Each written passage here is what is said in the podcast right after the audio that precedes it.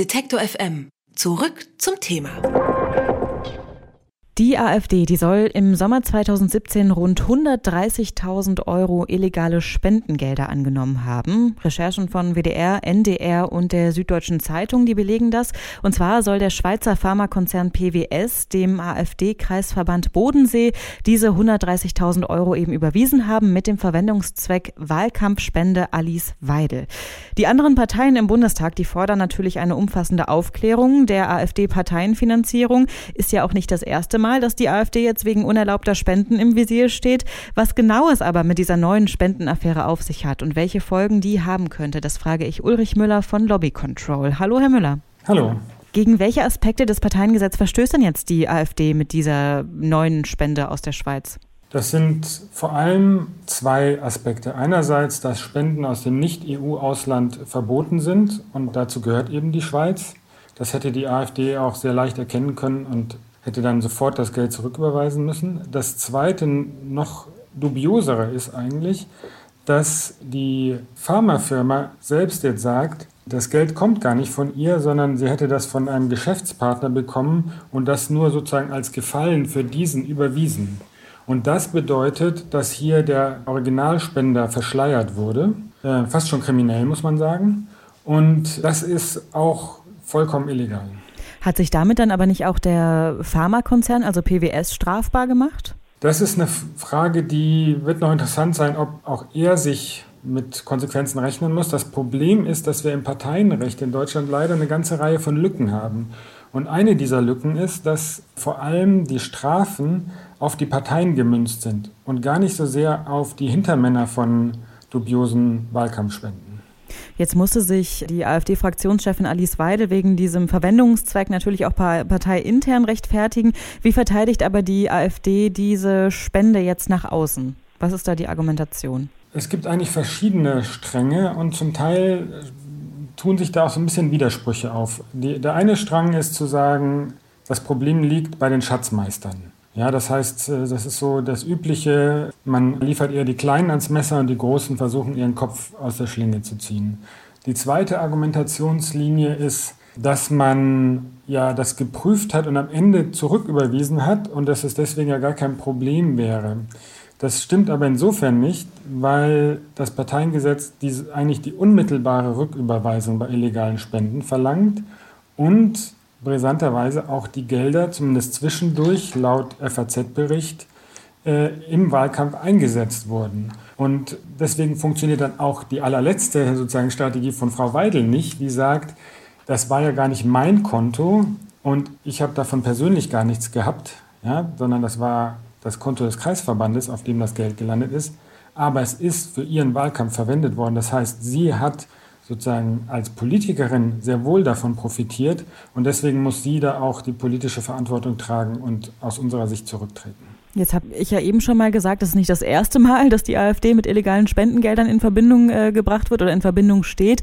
Im Herbst gab es ja zum Beispiel schon Vorwürfe wegen kostenloser Wahlkampfhilfe ähm, gegen den AfD-Kreisverband in Rosenheim. Inwiefern unterscheidet sich denn jetzt dieser neue Fall ähm, von dem letzten in Rosenheim? Es gibt eine ganze Reihe von problematischen Geldströmen äh, bei der AfD, die interessanterweise alle irgendwie immer so Schweiz-Aspekte haben. Und beim Kreisverband Rosenheim geht es, das ist eigentlich ein Teilaspekt einer viel größeren Nummer.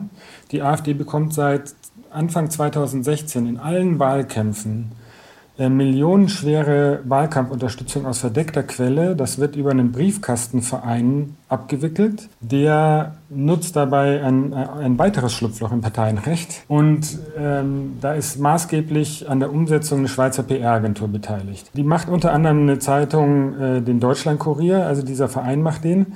Und der wurde in Bayern auch von anderen Kreisverbänden oder Kandidaten kost also verteilt. Und das belegt zum ersten Mal eine Zusammenarbeit von der AfD mit diesem Verein. Weil die behaupten immer, dass sie vollkommen unabhängig sind. Das müssen sie auch, um dieses rechtliche Schlupfloch zu nutzen.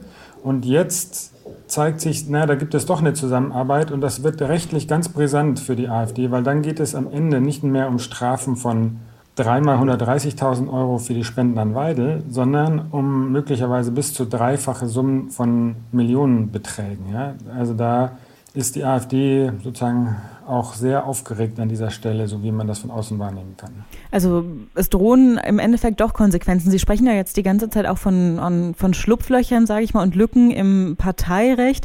Jetzt klar, der Bundestag, der fordert eine umfassende Untersuchung der AfD-Finanzierung. Sie sagen, Frau Weidel muss zurücktreten. Mal angenommen, dieser Untersuchungsausschuss, der kommt jetzt zu denselben Ergebnissen wie die Recherchen. Was können denn, kann denn die Bundestagsverwaltung da überhaupt tun? Also welche Konsequenzen sind da überhaupt möglich? Ja, es gibt verschiedene Ebenen. Das eine ist, die Bundestagsverwaltung prüft diese ganzen Vorgänge und kann Strafen verhängen. Und die Schlupflöcher, die die AfD benutzt, sind haben bestimmte Bedingungen, dass sie sie benutzt und es kann sein, dass am Ende sich das Schlupfloch als trügerisch erweist. Ja, deswegen kann es tatsächlich auch zu hohen Strafen für die AfD kommen. Die zweite Konsequenz ist eigentlich, und das ist etwas, was wir jetzt stärker auch politisch versuchen und wo wir auch jetzt nochmal mit Aktionen und Kampagnen Druck machen wollen und Unterstützung gebrauchen können, ist, dass man diese Schlupflöcher ganz und endgültig schließt. Ja? Das heißt, wir brauchen jetzt eine verpflichtende Transparenzregel für diese Kampagnen, die über scheinbar unabhängige Dritte neben Parteien hergeführt werden. Das muss einfach ausgeschlossen werden weil das läuft jetzt zwei Jahre und selbst wenn das am Ende der AfD auf die Füße fällt, hat sie in zehn Landtagswahlkämpfen und einer Bundestagswahl davon profitiert und hat ihre Leute jetzt in den Parlamenten sitzen und bekommt dann staatliche Wahlkampfunterstützung. Das heißt, das ist eigentlich unsäglich, dass das nicht vorher und früher gestoppt werden konnte. Das Dritte ist natürlich die Frage dann nach politischer Verantwortung und Aufklärung innerhalb der AfD, beziehungsweise wer zieht da eigentlich welche Konsequenzen daraus? Also ich denke, dass für uns ist das Ziel natürlich einerseits, dass das umfassend aufgeklärt wird, wer dahinter steht. Es ist immer noch offen, wo das Geld kommt. Und dass alle, die in der AfD daran sozusagen im engeren Sinne beteiligt sind und sich etwas zu Schulden kommen haben lassen, dass die auch tatsächlich zur Verantwortung gezogen werden. Recherchen von WDR, NDR und der Süddeutschen Zeitung, die belegen, dass die AfD offenbar eine beachtliche Parteispende aus der Schweiz angenommen hat und damit gegen das Parteiengesetz verstößt. Die AfD, die ist schon mehrfach aufgefallen in Sachen Parteienfinanzierung, kann man sagen.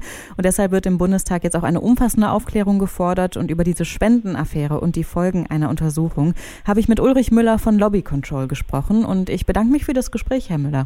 Vielen Dank. Alle Beiträge, Reportagen und Interviews können Sie jederzeit nachhören im Netz auf detektor.fm.